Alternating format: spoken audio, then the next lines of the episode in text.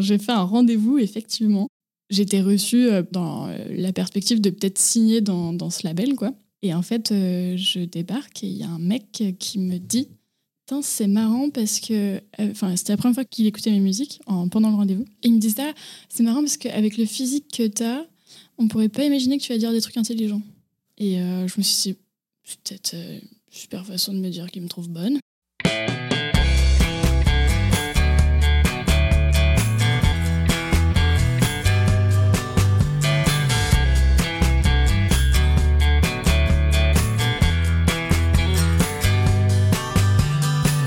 Bonjour à tous, vous écoutez Cadavrexki, le podcast qui décompose un parcours inspirant. Pour ce nouvel épisode, je reçois une artiste pop au tube féministe. Dans un premier EP intitulé Fatigue, elle démonte un à un tous les rouages rouillés du patriarcat. À la fois chanteuse, musicienne, militante et psychologue auprès des femmes et enfants victimes de violences, elle réunit dans ce projet toutes ses casquettes pour en faire une force. J'accueille aujourd'hui Louisa Donna. Salut Louise. Salut. Comment vas-tu Très bien, et toi bah, Ça va super. Je suis très content que tu sois ici chez moi. Merci pour le déplacement en tout cas. Et bah, merci de m'inviter, c'est trop cool. Et merci surtout de participer à ce podcast Cadavrexki, un podcast qui me permet de décomposer les parcours que je juge inspirants. Et c'est d'autant plus intéressant quand mes invités voilà, ont plusieurs casquettes euh, comme toi. Donc si tu es OK, on va parler de toutes tes activités, euh, mais surtout du chemin que tu as dû emprunter euh, pour en arriver là où tu en es aujourd'hui. Est-ce que c'est bon pour toi? Oui. Donc les premières questions sont similaires vraiment à tous les invités. Où est-ce que tu es né et surtout où as-tu grandi? Alors je suis née à Annecy et j'ai grandi dans un petit village à côté d'Annecy qui s'appelle Boussy, qui a 300 habitants et un petit peu plus de vaches que d'habitants. Et euh, tes parents, ils faisaient quoi comme métier quand tu vivais sous, leur toit? Eh ben mon père était kiné et ma mère était euh, à Pôle Emploi. Et tu as grandi avec trois frères, je crois? Ouais. Comment c'était de grandir dans un milieu euh, numériquement masculin? Ça m'a pris du temps avant de comprendre qu'il y avait d'autres choses possibles, une autre compréhension, une autre lecture du monde possible, parce que bah, c'était très bah, les trucs de filles c'est nul, les Barbies c'est nul, le rose c'est nul, les chansons et les chanteuses que j'écoutais c'est nul. Donc euh, ça m'a pris du temps avant de me dire que c'était ok de trouver ce que je trouvais ok. Euh, ok.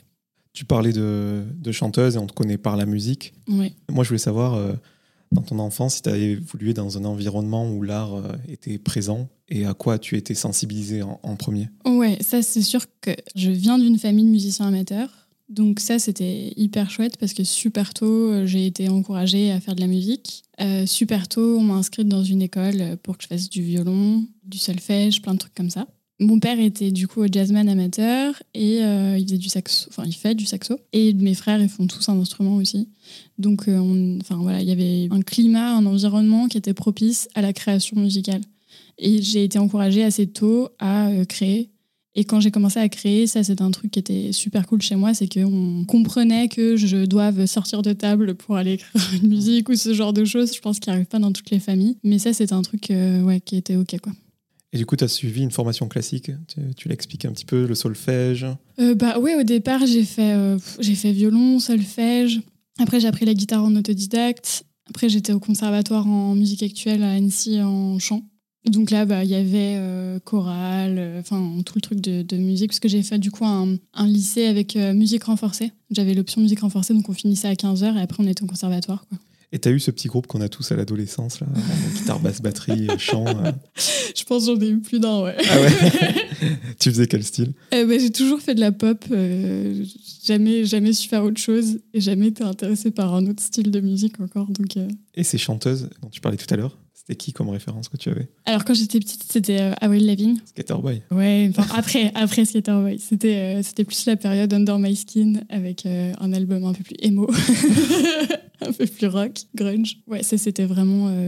Enfin, j'ai, hyper accroché avec cet artiste, notamment parce que c'est une super top lineuse en fait. Avant, je pouvais pas mettre ça comme mot dessus, mais maintenant, avec le temps, euh, je me dis, mais cette meuf, c'est une bête de top lineuse. Elle écrit des titres, euh, elle fait des tubes, elle fait des, des refrains qui sont des hooks systématiquement. Euh, elle est trop forte. Top line, la mélodie, du coup, ouais. de voix sur une musique. Tout à fait. Et tu disais que tu sortais de table pour faire de la musique, mais quand il est arrivé le moment où tu faisais tes compos, que tu écrivais tes textes, que tu chantais, est-ce que c'était toujours partagé avec le reste des membres de ta famille ou c'était plutôt une démarche Ah non, c'était hyper personnel, hyper privé, ouais. Ouais, ouais. En grandissant, j'avais pas mal de moments euh, seuls à la campagne, un peu, un peu perdus. Et du coup, euh, c'était vraiment euh, ces moments que j'utilisais pour créer de la musique. Et j'étais vraiment ouais, toute seule dans ma chambre. Je m'isolais vachement pour, pour créer, en fait. T'étais timide à l'époque? Ouais, j'étais timide. J'étais, j'étais pas très bien dans ma peau adolescente. Et c'était vachement, enfin, pour moi, c'était ce média-là que j'utilisais pour être bien, pour m'exprimer, pour, pour plein de choses, quoi. Comment t'es venue euh, cette vocation euh, de faire euh, psychologue? Quel cursus universitaire ou... Eh ben, j'ai décidé de faire ça en terminale. Et j'avais une super psy à l'époque. Et elle était vraiment trop géniale, à tel point que je me suis dit, mais je vais être comme elle. et du coup, j'ai fait, bah, j'ai eu mon bac et j'ai été prise à Paris Diderot en passant le bac. Et donc, du coup, je suis venue à Paris et j'ai fait des études de psycho. Et ça prend 5 ans. Voilà, j'ai fait 5 ans d'études et j'étais diplômée.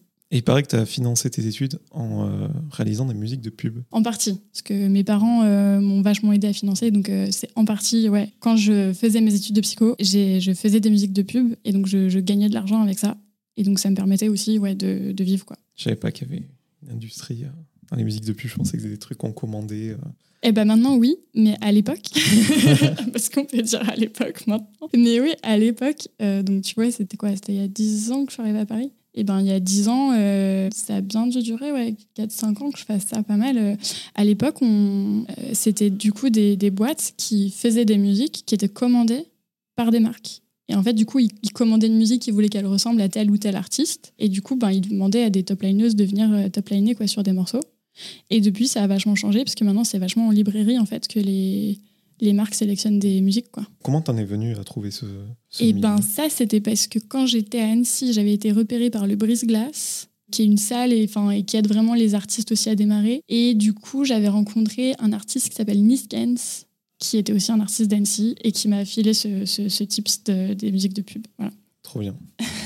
C'est super cet accompagnement, je ne connaissais pas. Tu bosses maintenant pour l'association Woman Safe. Corrige-moi si je dis une bêtise. Une association qui prend en charge des victimes de violences physiques, sexuelles, économiques, enfin vraiment euh, la violence sous plusieurs aspects. Et euh, dans une équipe pluridisciplinaire, donc avec des, psychologues comme toi, des juristes euh, et tout autre secteur de, métier. Est-ce que tu mhm. peux compléter cette présentation? Oui, complètement. Bah, c'est une association qui fait de la prise en charge pluridisciplinaire, comme tu as dit. Ce qui est hyper intéressant, c'est que les victimes, en général, quand elles sont victimes, elles sont atteintes sur plein de niveaux différents de leur vie. Donc l'aspect médical, l'aspect euh, juridique. Euh, nous, on fait un accompagnement psychologique, médical. On fait un accompagnement euh, corporel aussi, on fait un accompagnement, il y a des groupes de parole. Enfin voilà, c'est assez large et c'est une prise en charge la plus globale possible parce que c'est comme ça qu'il y a plus de chances que les personnes victimes de violences s'en sortent. C'est plus on prend les choses par tous les bouts, quoi. Parce qu'en général, ces personnes-là, elles sont tellement isolées, elles sont tellement aussi. voilà, il peut y avoir des atteintes euh, médicales, euh, corporelles, il peut y avoir, enfin, il y, a plein de choses qui sont très mal. qui sont impactées. Ouais. voilà. Donc du coup, c'est une prise en charge euh, la plus globale possible et on essaye de la faire bah, autant qu'on peut, le plus longtemps possible.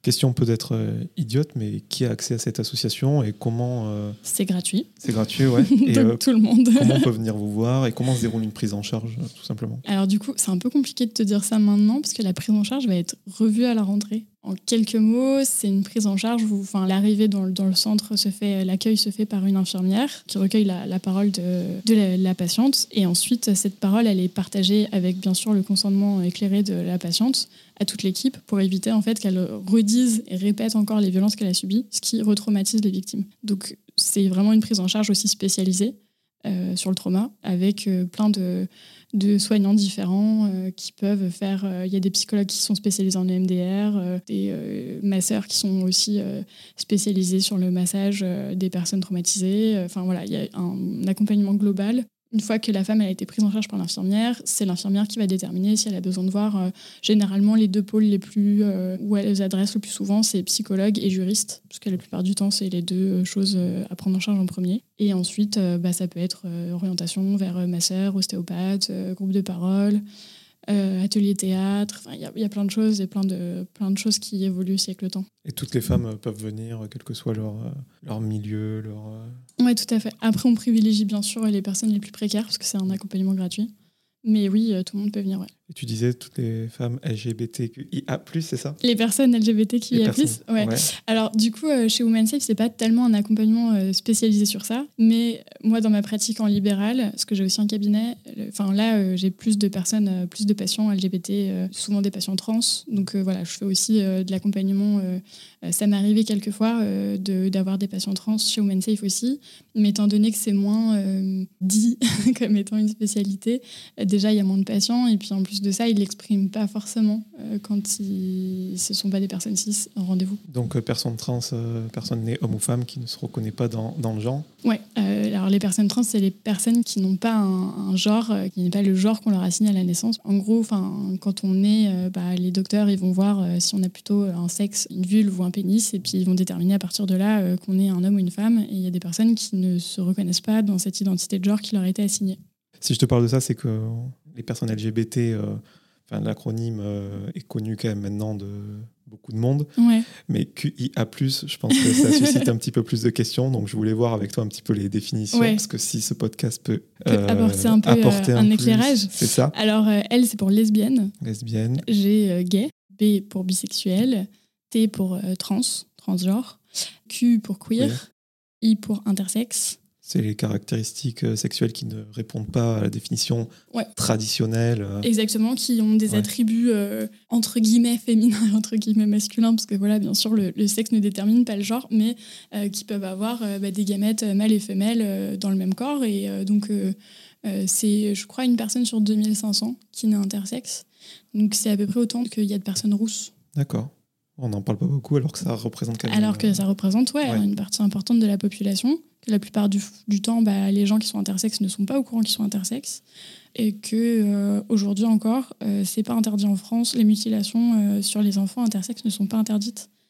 Donc on peut naître aujourd'hui avec un, sexe qui n'est pas, qui ne correspond pas à la binarité et euh, être mutilé euh, bébé, parce que euh, bah, un corps médical va déterminer que c'est plus inquiétant et plus pathologique de ne pas correspondre à cette binarité et donc d'avoir un sexe euh, mutilé que juste euh, de vivre une vie avec un, un corps euh, qui n'est pas tout à fait binaire. Quoi.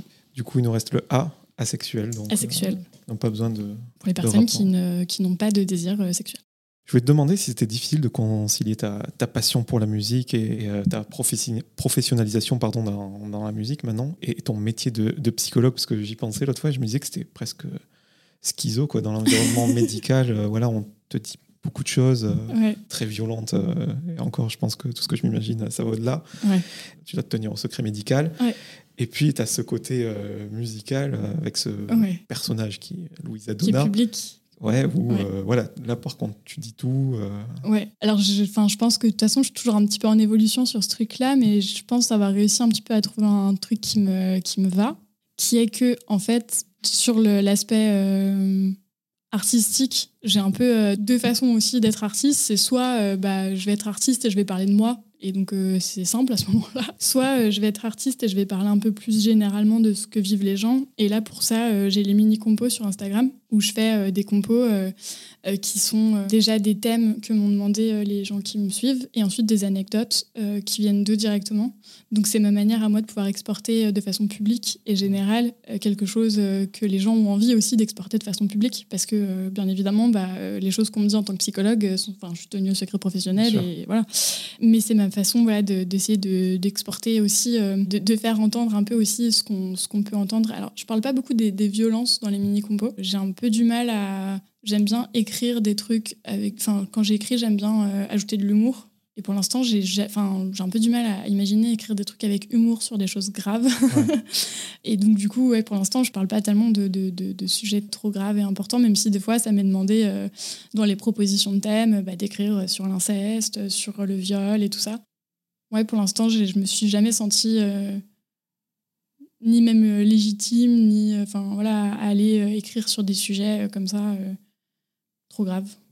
avant de les extérioriser, ces, ces- ces sujets, que ce soit par les, les mini-compos ou, ou les chansons de ton EP dont on parlera tout à l'heure, comment tu le vis, tous ces récits que tu as au, au quotidien, que toutes ces femmes que tu écoutes à la chaîne sur une journée, euh, Et quand tu as ta ben, pause déj, tu réfléchis à tout ce qu'on t'a dit. euh, Sur la pause déj, ça va parce qu'on est en équipe. Donc euh, c'est l'équipe qui est très soutenante en fait.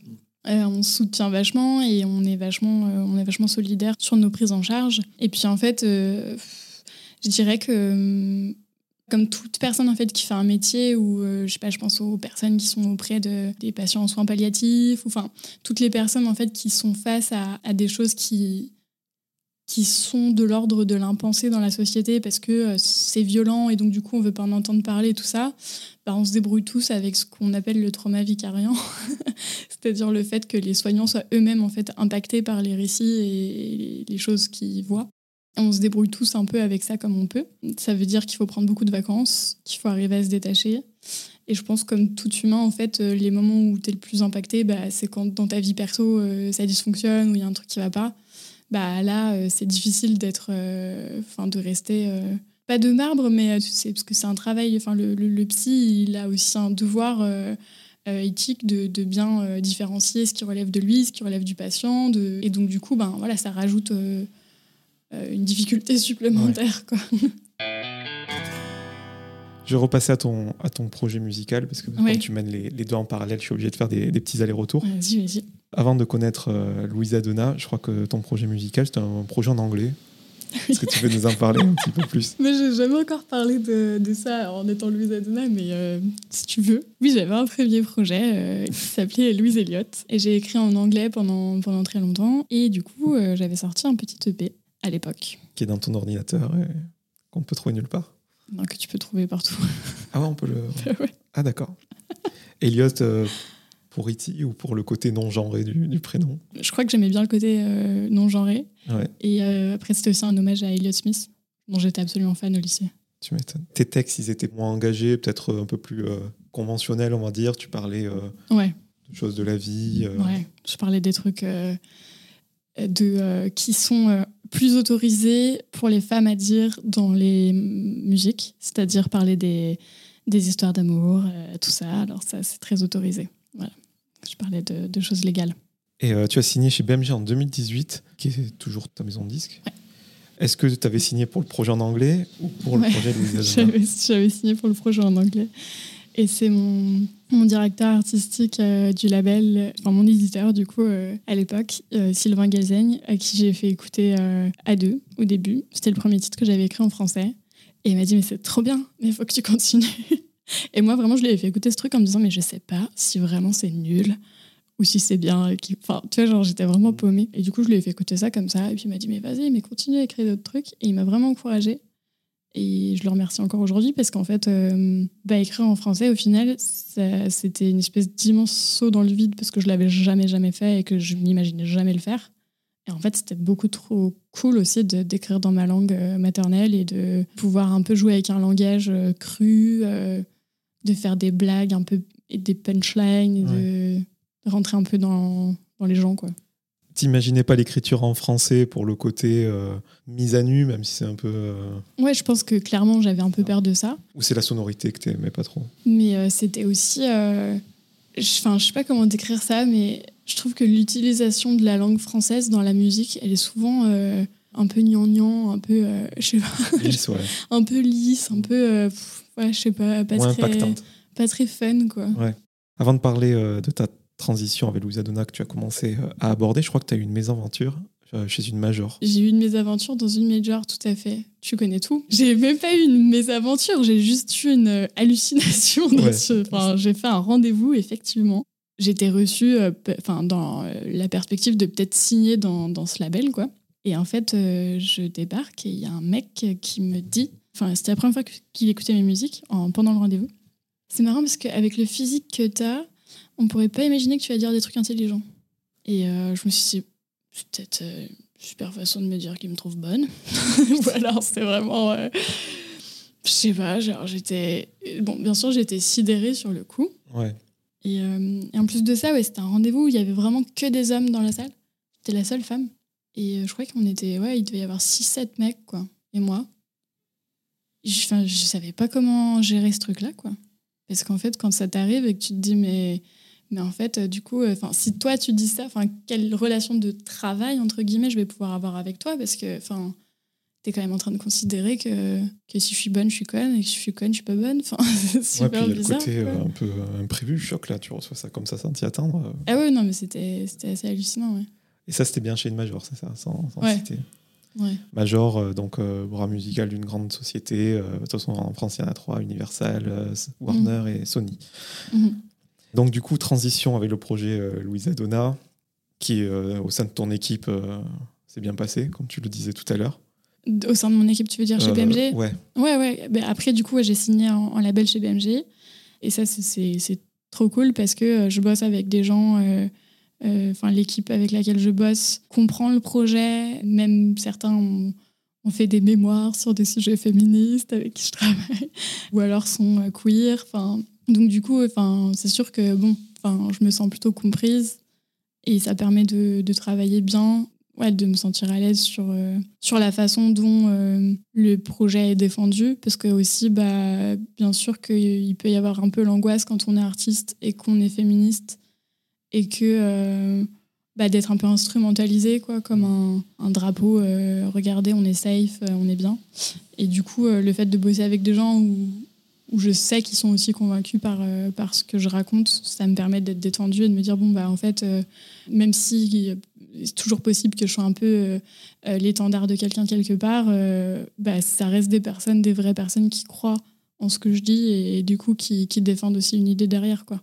Et le nom Louisa Donna, une évidence où tu t'es cassé la tête un petit moment? Ah, je me suis grave cassé la tête, mais c'est un hommage aussi.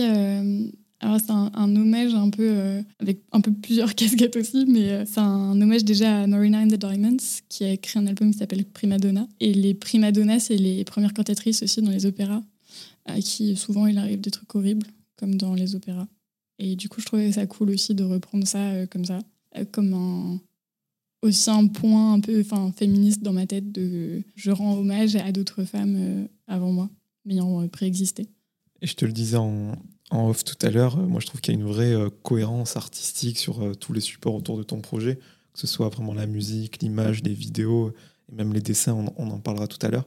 Mais c'est trop, ça, ça me fait trop plaisir. que Non, mais je le pense Je crois que c'est la sincèrement. première fois qu'on me l'a dit. Moi, je le pense sincèrement. Et euh, est-ce que ça, ça a été difficile à en mettre en, en place ou pareil, c'est des rencontres, une dynamique de groupe qui ont fait que ça s'est fait peut-être plus facilement? Non, ouais, je pense que ça a été pas évident de le mettre en place.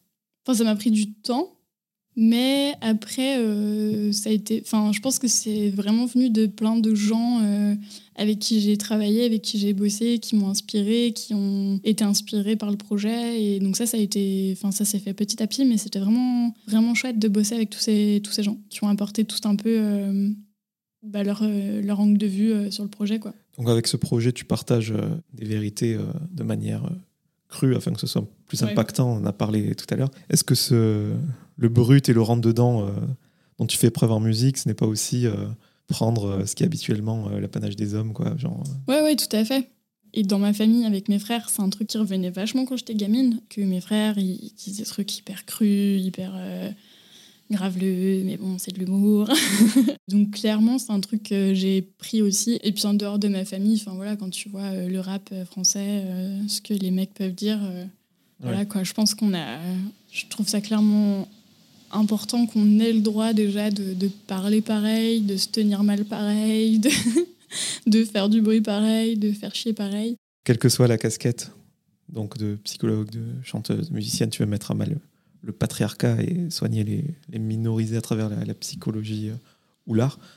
Euh, moi, je voulais justement qu'on revienne sur la, la définition de patriarcat, parce que tout le monde a entendu ce mot, euh, que ce soit à l'école, civilisation antique, le père de famille, euh, euh, chef de famille, voilà, qui, qui a sous sa tutelle sa femme et, et ses enfants. Mais depuis quoi, 20-30 ans, maintenant, c'est clairement l'oppression des hommes sur la femme. Ce serait ça la, la définition ou- C'est une oppression systémique. On peut décrire. euh, en fait, on parle de groupes sociaux. Donc en fait, euh, des hommes sur les femmes. oui, mais pas que. Enfin, aujourd'hui, en tout cas, avec le, le féminisme intersectionnel, on décrit les choses de façon un peu plus nuancée et complexe. C'est ça qui est intéressant. Maintenant, quand on parle de patriarcat, on ne parle pas que de patriarcat, on parle aussi d'oppression systémique, euh, de race, de classe, de, euh, genre, euh, sexuel, enfin tout ça en fait. On parle de, plein d'oppressions différentes. Et quand tu parles par contre, effectivement, enfin, le, patriarcat, c'est une oppression systémique, mais qui se manifeste par 10 milliards de façons différentes, comme euh, l'effacement des femmes de l'histoire euh, ou des minorisés euh, de l'histoire, enfin la considération par le corps médical que des corps mâles. tu vois, enfin tout à l'heure on parlait des mutilations sur les personnes intersexes, mais clairement c'est aussi, enfin ça c'est aussi une oppression majeure sur des corps. Donc c'est une oppression sur les corps, sur les représentations qu'on se fait, les représentations symboliques. Donc euh, qu'il n'y ait pas de femmes dans l'histoire, pas de femmes scientifiques et pas bien sûr de, de euh, généralement. Donc pas de, euh, enfin par exemple les personnes trans ont été complètement effacées de l'histoire aussi, alors que on sait que des personnes trans, il y en a eu à toutes les époques sur tous les continents. Et c'est ça en fait le patriarcat, c'est quelque chose d'intériorisé, de qu'on apprend comme étant un fait, on apprend comme des faits normaux et bateaux que euh, le masculin l'emporte sur le féminin. Mais en fait, si on réfléchit un peu et qu'on prend de la distance, on réalise que tout ça s'est construit culturellement et que donc du coup, il y a une intention de la culture de venir opprimer euh, certaines personnes. Quand je te parlais de mettre à mal le patriarcat, tu le fais donc en chanson, mais via aussi euh, sur les réseaux sociaux et surtout Instagram, qui est un canal majeur de groupe de personnes qui dénoncent ce genre de, de sujet. moi, je voulais savoir si tu avais pensé à un moment séparer ta musique et le, et le militantisme. Parce qu'au début de, ton compte Instagram, je suis un petit peu remonté. On voit voilà, que tu, tu définis, tu, tu, donnes des conseils. Euh, et puis un moment où arrive brutalement le projet Louisa Donna. Est-ce que tu avais pensé euh, séparer ou tu trouves que finalement tout s'imbrique plutôt bien? Ouais, moi je trouve que ça s'imbrique. Et je suis quelqu'un de très vrai. Et du coup, j'aurais du mal à séparer ça. Parce que quelque part, j'aurais l'impression de.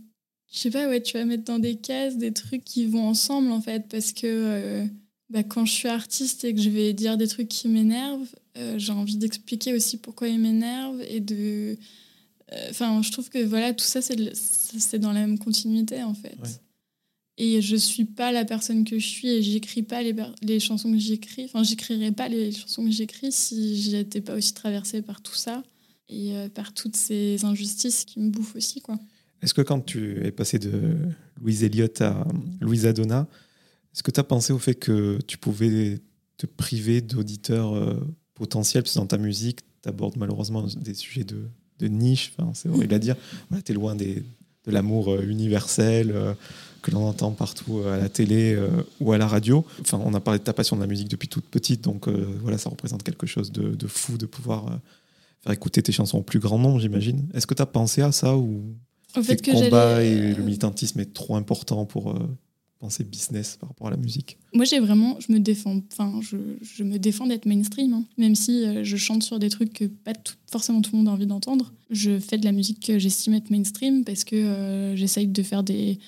Enfin, j'adore la top line qui reste dans la tête de tout le monde. Euh, je fais de la musique pop.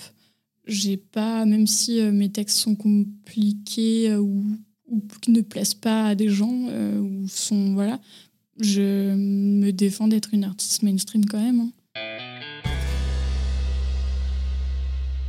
Donc tu as sorti un EP mhm. qui s'appelle Fatigue. Tout à fait. Un EP très généreux avec sept, titres, je crois. Mhm. Euh, fatigue, du coup, fatigué de tous les sujets qu'on vient d'évoquer, le patriarcat. Ouais, fatigue générale.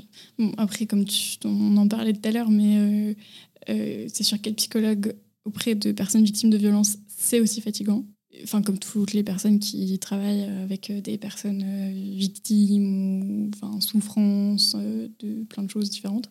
Donc oui, fatigue, fatigue du patriarcat, fatigue de tellement, tellement, tellement de trucs en fait.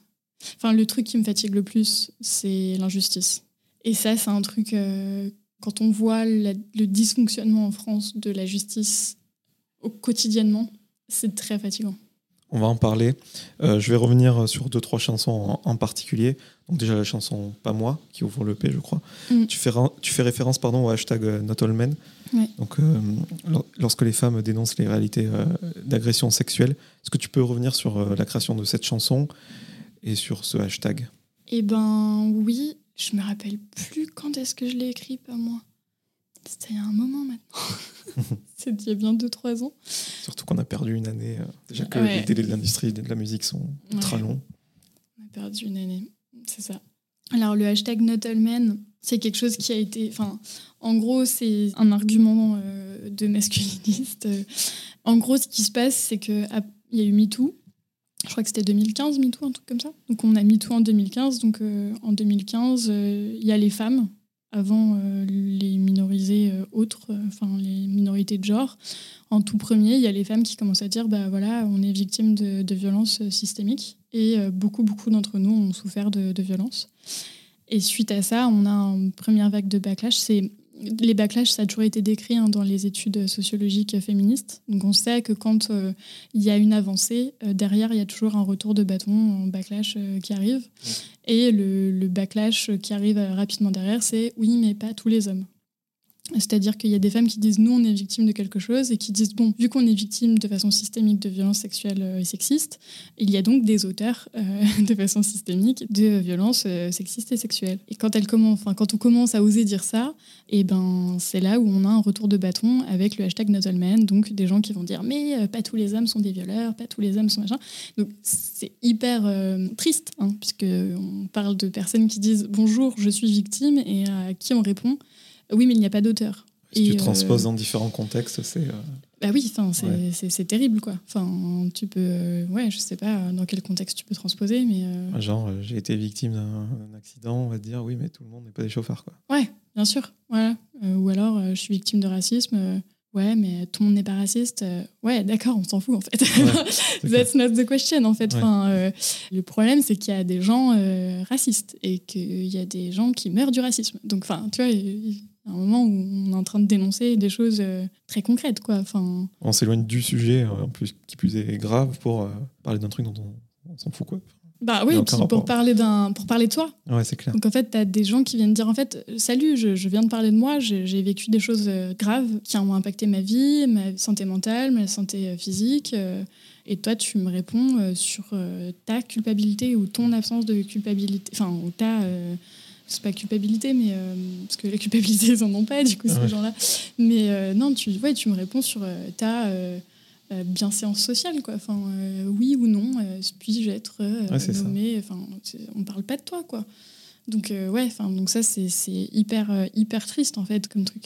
Mais à l'époque il y avait, je me rappelle, je sais plus en quelle année c'était, qu'il y avait Caroline Deas qui avait été interviewée par un journaliste et elle lui avait dit qu'une femme sur deux avait été victime de violences sexistes et sexuelles. Et lui, il avait fait un gros titre où il disait euh, Un homme sur deux est auteur de violences sexistes et sexuelles. Et elle s'était faite, mais complètement allumée par la toile. Elle avait quitté les réseaux sociaux. Euh, il y avait même un mec, euh, je sais pas comment il s'appelait, un présentateur de, de, télé ou radio qui avait dit Ah bah, je lui mettrais bien des claques. Donc, il revenait encore. enfin, voilà, remontrer la violence. Donc, le backlash, encore une fois. Hein, chaque fois que des, des, des, femmes ou des minorités viennent dénoncer euh, des violences, et eh ben, on a un backlash, c'est-à-dire on a un retour de bâton de gens qui vont montrer encore plus de violence pour faire taire ce mouvement euh, d'émancipation. Dans les premiers mots de la chanson, enfin c'est tout début, tu mm. dis 200 000 ans sans clitoris, autant d'années avec des dessins de beats, qui écrit l'histoire et la science, une bande de flemmards en confiance.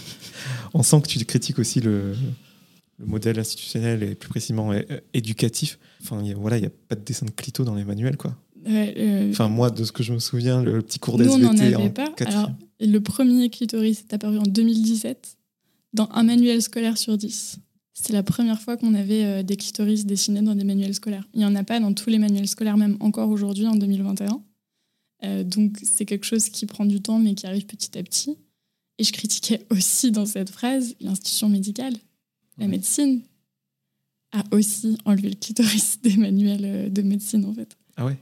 Même les médecins, ils. Pourtant, tu te dis que s'il y a un endroit où tu dois le voir détaillé dans toutes les coutures, c'est là, quoi. Et ben non, il y avait. Enfin, je crois que alors, j'ai plus toutes les infos exactes, mais je crois qu'il y avait peut-être à un moment donné dans les études, de, enfin, dans des manuels euh, de médecine, il y avait genre deux, trois lignes sur le clitoris, et à côté, il y avait le, le gland qui était hyper bien détaillé, et, puis, euh, bah, bien sûr, tout le pénis et tout ça, mais euh, le clitoris, c'est un organe qui est excisé réellement, qui est invisibilisé euh, complètement euh, nié, dont on nie l'existence dans les pays, dans tous les pays du monde aussi. Et c'est un organe qui sert au plaisir de la femme et de la femme et des personnes à vulve et à, l'accouchement quoi. L'excision ça paraît irréel et pourtant j'imagine que dans ton boulot Ouais. Tu dois en voir passer. On en voit, ouais. On, on, prend en charge euh, des femmes victimes d'excision, euh, notamment parce que les créatrices de Women Safe sont Frédéric Martz et Pierre Foldès. Et Pierre Foldès, il a inventé la réparation de l'excision. Euh, donc on, on prend en charge les femmes qui réparent, euh, enfin qui réparent, qui, enfin sur lesquelles ils pratiquent la chirurgie réparatrice de l'excision. Donc oui, on envoie euh, régulièrement des, des femmes victimes d'excision.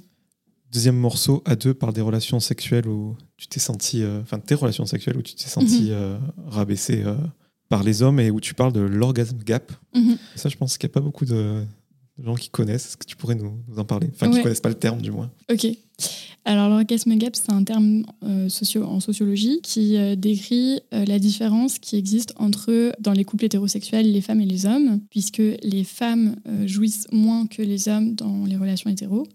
Je crois que les statistiques, c'est à peu près autour de euh, 85% d'hommes qui jouissent quasiment à chaque rapport contre 65% de femmes. Je pense que en vrai c'est moins que ça. Mais, euh, et en fait, euh, ce qui est intéressant, c'est que dans les relations euh, lesbiennes, les femmes, quand elles sont avec une autre femme, jouissent aussi bien que les hommes dans les couples hétéros. Du coup, on voit bien que c'est pas un problème organique, mais un problème culturel de manque de formation sur le clitoris. enfin, voilà, les hommes sont pas assez au courant de comment fonctionne un clitoris et sont aussi éduqués à pas forcément euh, s'y intéresser beaucoup ou à s'intéresser plus à leur propre jouissance euh, que la jouissance de, la- de leur partenaire. Quoi. Et toi, tu as créé cette chanson euh, dans quel con- contexte En toute connaissance de cause, j'imagine euh, Ça t'a pris t'as- Ouais, moi j'ai écrit cette chanson sur trois plans cul de ma vie qui étaient nuls. J'ai eu l'immense chance pour le moment d'avoir plutôt des partenaires sexuels cool, sauf trois d'entre eux. Et donc ça m'est arrivé à trois reprises d'être euh, euh, face à, des mecs qui clairement ne pensaient pas du tout à moi dans le rapport sexuel et n'avaient aucune intention d'y penser. Et donc du coup à ce moment-là, bah, pourquoi euh, faire l'amour avec une personne? On peut faire ça seul. Si on est avec quelqu'un, c'est mieux d'y penser. Donc voilà, j'avais écrit, j'ai titre-là, euh, enfin ce titre, je l'ai écrit sur, euh, sur ces personnes. C'est une dédicace aussi à tous les mecs qui ont pu euh, prendre des vagins pour des gaines masturbatrices, quoi. Parce qu'en en parlant autour de moi, j'avais aussi pas mal de potes qui me disaient que ça leur arrivait beaucoup plus régulièrement que moi. Donc euh, je me disais que j'avais un peu de chance, mais en même temps, c'était pas forcément mieux.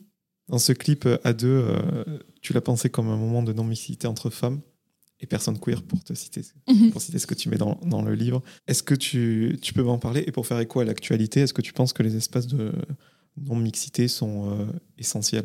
Oui, Parce que ça fait... euh, Bien sûr, c'est euh, la non-mixité, c'est essentiel. C'est, je veux dire, c'est théorisé, rethéorisé, c'est prouvé empiriquement que c'est essentiel. Enfin, on peut pas le nier. C'est encore une fois la sociologie qui le dit. La non-mixité, elle permet l'émancipation des, des personnes minorisées. Donc, euh, enfin, on peut pas. euh, on l'a vu avec l'esclavage, par exemple. on l'a vu avec l'esclavage, on l'a vu avec le viol aussi. C'est euh, dans des moments de non-mixité que les personnes peuvent parler librement de ce qui les oppresse, réaliser qu'elles sont oppressées, parce que c'est déjà ça la première, euh, la première étape. C'est forcément, euh, voilà, quand on est opprimé, on réalise pas qu'on l'est, on n'a pas envie de le réaliser non plus, parce que c'est beaucoup trop violent de réaliser euh, qu'on est victime de... euh, d'esclavage, de viol, de violence systémique. C'est beaucoup trop violent pour euh, tout le monde. Donc du coup, déjà, le, fait de pouvoir créer des espaces de langage où il n'y a pas d'oppresseur, ça permet de libérer la parole, ça permet une réalisation. Et ensuite, ça permet, en plus de ça, bah, de pouvoir imaginer comment faire autrement, qu'est-ce qu'on doit rapporter à l'oppresseur. Enfin ouais, c'est hyper nécessaire. Et donc du coup, ouais, pour A2, euh, j'avais envie de créer un, espace non mixte pour parler aussi enfin, voilà, des, personnes à vulve, que ce soit euh, des femmes cis ou euh, des minorités de genre, et de, parler de comment enfin, cette invisibilisation du clitoris, et, elle touche tout le monde, hein, elle touche toutes les personnes qui ont un clitoris. Donc voilà, c'était pour ça que j'avais envie de faire un clip comme ça en non-mixité, ou en mixité choisie avec, avec des personnes concernées. Et il y a une version non censurée de ce clip, version alternative, où tu es euh, seul en scène pour le coup, où on te voit euh, tout simplement te, te masturber. Mhm. Moi, je, la question qui me passait par la tête, c'est euh, quand tu parles de ton projet musical à tes parents, est-ce que tu leur montres ce clip, ou même peut-être tes grands-parents, je sais pas, Ah, ou ouais, t'as ouais. quand même des... Ah, je crois qu'ils l'ont vu. Non, non, je, les ai prévenus, je crois, une semaine avant la sortie. Je leur ai dit, écoutez, euh, il y a un clip de moi qui me masturbe qui va sortir. Bonne journée. Au moins avant qu'ils reçoivent, c'est clair. Ouais, voilà. Mais bon, après, bon, bah voilà, hein, ils deal avec ça comme ils veulent. Mais euh, moi, ça fait partie de, des choses que j'avais envie d'assumer et puis de- d'exprimer et de mettre en, en image. euh, parce que voilà, souvent, la masturbation, c'est vu avec un male gaze, euh, c'est-à-dire un regard masculin qui décrypte une image. Et là, c'était moi la réale avec une pote. C'était moi qui avais pensé ce clip comme ça et c'était une mise en scène sur. Enfin voilà, avec un female gaze pour le coup. euh, sur ce que c'est que la masturbation et, et sur le fait que si les coups d'un soir, c'est, ça peut être aussi merdique que ça, bah, la masturbation, ça peut être vachement plus cool. Il y a peut-être 20 minutes, on parlait de la timidité que tu avais euh, dans ta chambre adolescente euh, quand tu écrivais des, des chansons. Est-ce qu'un clip comme ça, euh, c'est- pas naturel, mais est-ce que tu le fais de manière assez instinctive ou c'est quand même difficile Hum, non, et Surtout quand tu vois qu'il est vu par des milliers de personnes. ouais, pour moi, ça reste un acte militant en fait. Pour moi, ça n'a rien à voir avec la timidité ou je sais pas quoi. Pour moi, c'est une forme d'acte euh, un peu transgressif, mais du coup, enfin, dans un aspect militant. Quand c'est une personne qui choisit de se mettre en scène, quand c'est une femme qui fait ce choix de se mettre en scène, de l'agir et de ça n'a rien à voir avec. euh, Enfin, je veux dire, je pense que la plupart du temps, euh, ces choses-là, elles sont pensées par des hommes, elles sont montrées par des hommes, elles sont pas. euh, Puis rien que le fait que sur l'image, il y ait plein de vibromasseurs et de, de dildos. Encore une fois, c'est, une- je trouve, c'est une image qui est vraiment tournée vers, euh, vers la représentation aussi que les femmes peuvent avoir de la masturbation, quoi. J'ai continué à dérouler les, les titres de ton EP. Il y a le titre euh, Trottoir, dans lequel tu abordes le harcèlement de, de rue. Là aussi, quelque chose de difficile et de beaucoup trop euh, commun euh, pour toutes les femmes. Est-ce Mhm. qu'il t'est arrivé une mauvaise expérience, peut-être malheureusement parmi tant d'autres Tu t'es dit, Oui. voilà, je- j'en parle. C'est la dernière expérience, enfin la dernière expérience avant que j'écrive ce, ce titre, qui m'a fait écrire ce titre, qui était que je marchais dans la rue et que j'ai croisé un mec qui était en terrasse, un mec qui devait avoir, je sais pas, euh, 50 ans, euh, un mec blanc, euh, je pense euh, classe moyenne normale, j'en sais rien, euh, mec qui était juste en terrasse comme ça en train de boire un, un café tout seul, ou même avec des gens, je sais plus. Et euh, je passe devant lui et il me dit euh, c'est pour moi les fleurs parce que je tenais des fleurs euh, dans les mains. En plus, c'était une journée où ça allait pas du tout dans ma vie. J'étais en train de, à moitié rompre avec mon copain. Je lui ramenais des fleurs un peu aussi en revoir. Enfin, tu vois, genre un truc où t'as pas vraiment envie qu'un mec vienne te faire chier, quoi. Et je lui ai pas répondu. Et je repasse, euh, je repasse devant lui euh, une minute plus tard parce que je m'étais trompée de rue, donc j'étais obligée de repartir dans l'autre sens. Et là, il me dit, bah, tu pourrais sourire, salope. Et voilà. Tu te dis qu'il y a quand même une partie de l'humanité qui n'a pas forcément à subir ce genre de truc et à devoir euh, se prendre euh, ces commentaires et cette violence-là euh, juste parce que tu es dans l'espace public et que et qu'on exige de toi que tu souris parce que juste il y a des êtres qui exigent de toi que, que tu doives sourire, être sympa. Enfin, voilà. Qu'est-ce qu'il faut faire pour éviter ça? Parce qu'un mec qui te dit ça, bon, lui, euh, peut rien y faire, j'ai envie de te dire. Je pense que c'est pas le genre de gars qui voudra changer sa, sa manière d'être, mais il faut faire quoi? Il faut prendre le mal à la, à la racine. C'est au niveau de l'éducation que ça doit se passer pour éviter ce genre de. Ah oui, oui, comportement, bah, bien sûr, ouais. le jour où le gouvernement acceptera d'éduquer les gens. ouais. Tu milites aussi pour une meilleure prise en charge des victimes euh, de violences au, au niveau juridique, mais aussi psychologique. Euh, mais là aussi, on, on- on est au point zéro. quoi. C'est quoi? 1% des, des plaintes prises euh, Alors, en, commissariat Alors non, les, les plaintes, euh, les- Plaintes pour viol. Ouais, en fait, euh, c'est au niveau des chiffres qu'on a aujourd'hui, on, on se représente que 10% des victimes de viol iraient déposer plainte, que sur ces 10% du coup de, de, de plaintes, il n'y en aurait que 10% qui seraient condamnés pour viol. Donc on, on se représente qu'à peu près 1% des violeurs sont condamnés.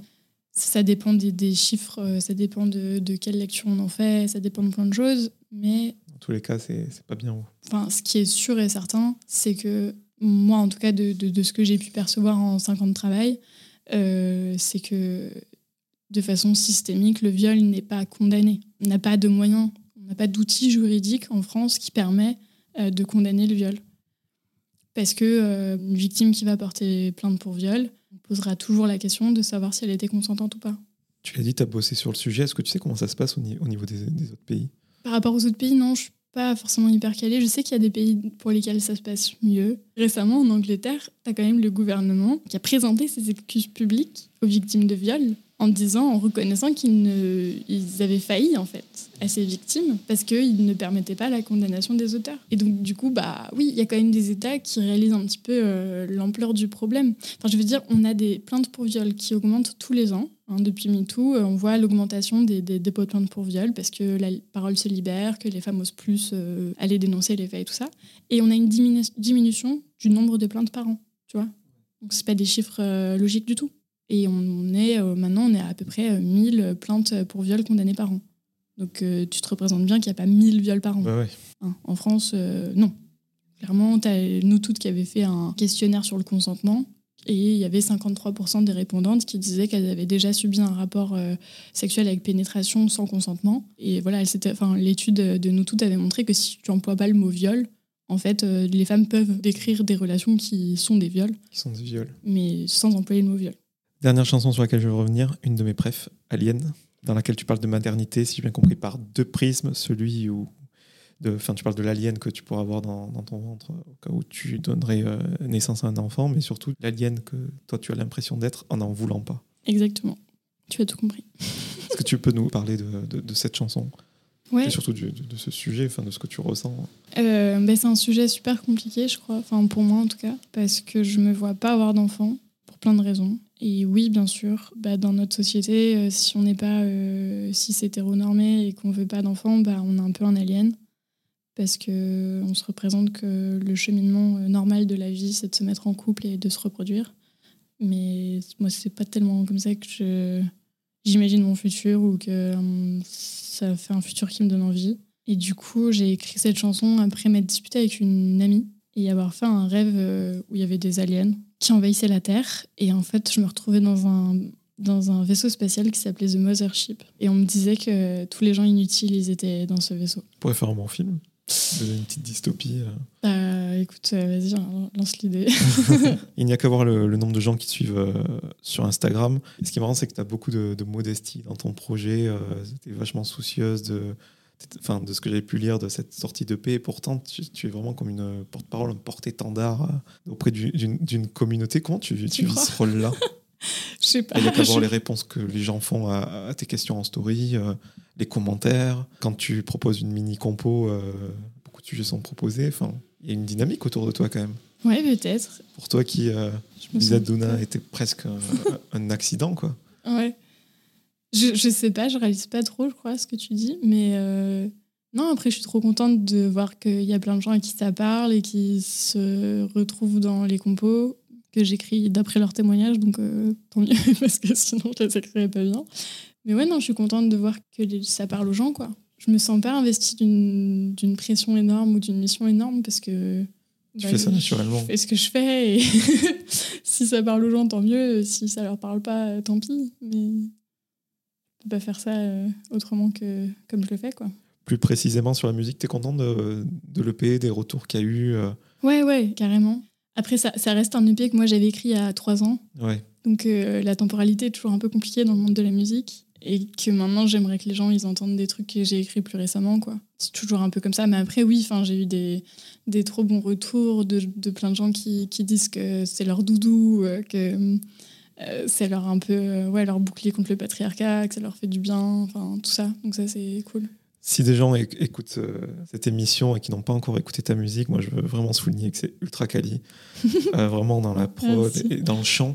Justement, le chant, tu as bossé ta voix, ou peut-être tu continues de prendre des, des cours de chant? Ouais, j'ai, j'ai- là, j'en ai pas pris depuis un moment, mais enfin, à cause du confinement. Mais sinon, ouais, j'ai continué de bosser ma voix avec euh, Studio des Variétés. Ouais. Et après, ouais, comme je t'ai dit, j'étais au conservatoire en musique actuelle. Donc, euh, Moi je trouve qu'il y a un côté, euh, peut-être pas dans la voix, plus dans les prods, euh, fait une ambiance euh, Lana Del Rey. ah, j'adore Lana. c'est gentil. C'est quoi les prochaines échéances pour euh, ton projet, même pour toi, titre Et personnel ben, là, c'est surtout des concerts. Je serai en concert au Crossroads en septembre. Et en décembre, je serai en concert. Je fais la première partie à Chamonix. Première partie de Suzanne. Ah, trop bien. Ouais. Pour terminer ce- cet entretien, j'ai quelques petites questions rafales à, à te poser pour mieux bien. te connaître. Très bien. Quelle est pour toi la chanson Girl Power qui te rebooste? C'est Gimme de Banks. Elle dit Give me what I want, what I deserve. As-tu une peur irrationnelle? Ouais. Qui est? J'ai la phobie du vomi. c'est vrai, j'ai une vraie phobie. Et je suis sûr que c'est un nom en plus. Oui, il y a un nom. Mais je l'oublie à chaque fois que je l'apprends. Je le mettrai dans les petites références euh, sous l'épisode. L'avancée en matière de droits des femmes que, que tu attends toujours. Condamnation du viol. As-tu une routine matinale incontournable? J'ai pas trop de routine. euh. Bah si, maintenant que j'ai un chat, euh, Ouais. maintenant que j'ai un chat, il y a le réveil, alors tu fais les câlins, après faut lui donner sa pâtée, il est trop heureux. C'est genre... Je crois que ton chat, il a un pronom inclusif. Ouais. Pourquoi ce, ce choix? Parce que, en fait, pourquoi genrer les animaux? Qui sait si c'est un mâle ou une femelle, tu vois C'est pas Est-ce qu'il y a un moment de ta jeune carrière professionnelle qui a été euh, compliqué? Bah ouais, je pense qu'il y en a eu plein, mais bah, je pense que ce qui reste le plus compliqué, c'est les délais d'attente pour sortir les titres, quoi. T'es du genre à écrire beaucoup? Bah ouais, j'écris beaucoup, beaucoup, et donc du coup, euh, ça, c'est long. Tu bosses comment d'ailleurs? T'es avec un petit clavier comme ça se fait euh, ouais, bah comme dans mes mini combos, j'ai un mini, un mini synthé clavier maître, quoi. Et après, euh, je bosse sur Ableton ou sur Logic. Et après, je retravaille du coup pour faire l'EP euh, avec des producteurs euh, qui font sonner. euh, qui font le mastering qui font sonner et qui font après le mastering, Ouais. et après, enfin, le mix et le mastering, mais, euh, mais déjà qui font plus sonner la prod, quoi. Est-ce que tu peux nous recommander un film, un livre et un album de musique, toujours dans l'optique de mieux te connaître? Peut-être des, des œuvres qui t'ont marqué particulièrement ou des œuvres que tu considères comme cultes? Ok, je suis très nulle en film, il faut savoir que j'ai Ouais, aucune Ou une série, moi ça, ça me va tout autant. Ah ouais, une, une série, je suis hyper série, je, je regarde plein, plein, plein. Une série que j'ai adorée, c'était euh, Jessica Jones. C'est une série Marvel, Marvel. avec une super héroïne qui euh, se défend d'un monstre euh, violeur euh, comme elle peut, qui contrôle les gens par la pensée. Et cette série, enfin la saison 1 en tout cas, je l'avais trouvée absolument dingo. J'avoue, j'avais été déçu par la 2. Ouais, la 2 et la 3. hein. Je sais pas si t'as vu la 3. Ah je me suis arrêté à la 2. Ouais, ouais, ouais. Et la 1 était incroyable. La une, elle avait été vraiment ouf. Une œuvre, un livre, soit les livres, euh, genre euh, les livres, euh, les essais. Il y en a plein que je recommanderais, comme King Kong Theory de Despentes, ou Monique Wittig, La pensée straight, Hélène Sixou, Le rire de la méduse. Et après, en livre roman, Il y a rien de s'opposer à la nuit, de Delphine de Vigan, qui parle de sa mère, euh, qui était psychotique, et avec aussi des histoires de violence. Et ça, moi, j'adore. Les récits de femmes euh, folles euh, à cause des violences, ça me rend hyper triste, mais je trouve ça hyper beau. Et c'était quoi le dernier? Un album ou un artiste? Ah ouais, un album. T'écoutes en boucle. Oh, pff, tellement. Ah, et celui du moment. Celui du moment, celui que je réécoute en boucle en ce moment, c'est Charlie XCX, le dernier qu'elle a écrit, euh, How I'm Feeling Now, qu'elle a écrit pendant le confinement. Ouais, je sais pas, genre, euh, il y a 3-4 titres où je peux juste les écouter en boucle toute la journée, quoi. Pour terminer, qu'est-ce qu'on peut te souhaiter pour la suite? Bah, de détruire le patriarcat avec des top lines euh, qui restent dans la tête de tout le monde. Ça me va. Merci beaucoup, Louis, c'était super cool. Merci à toi.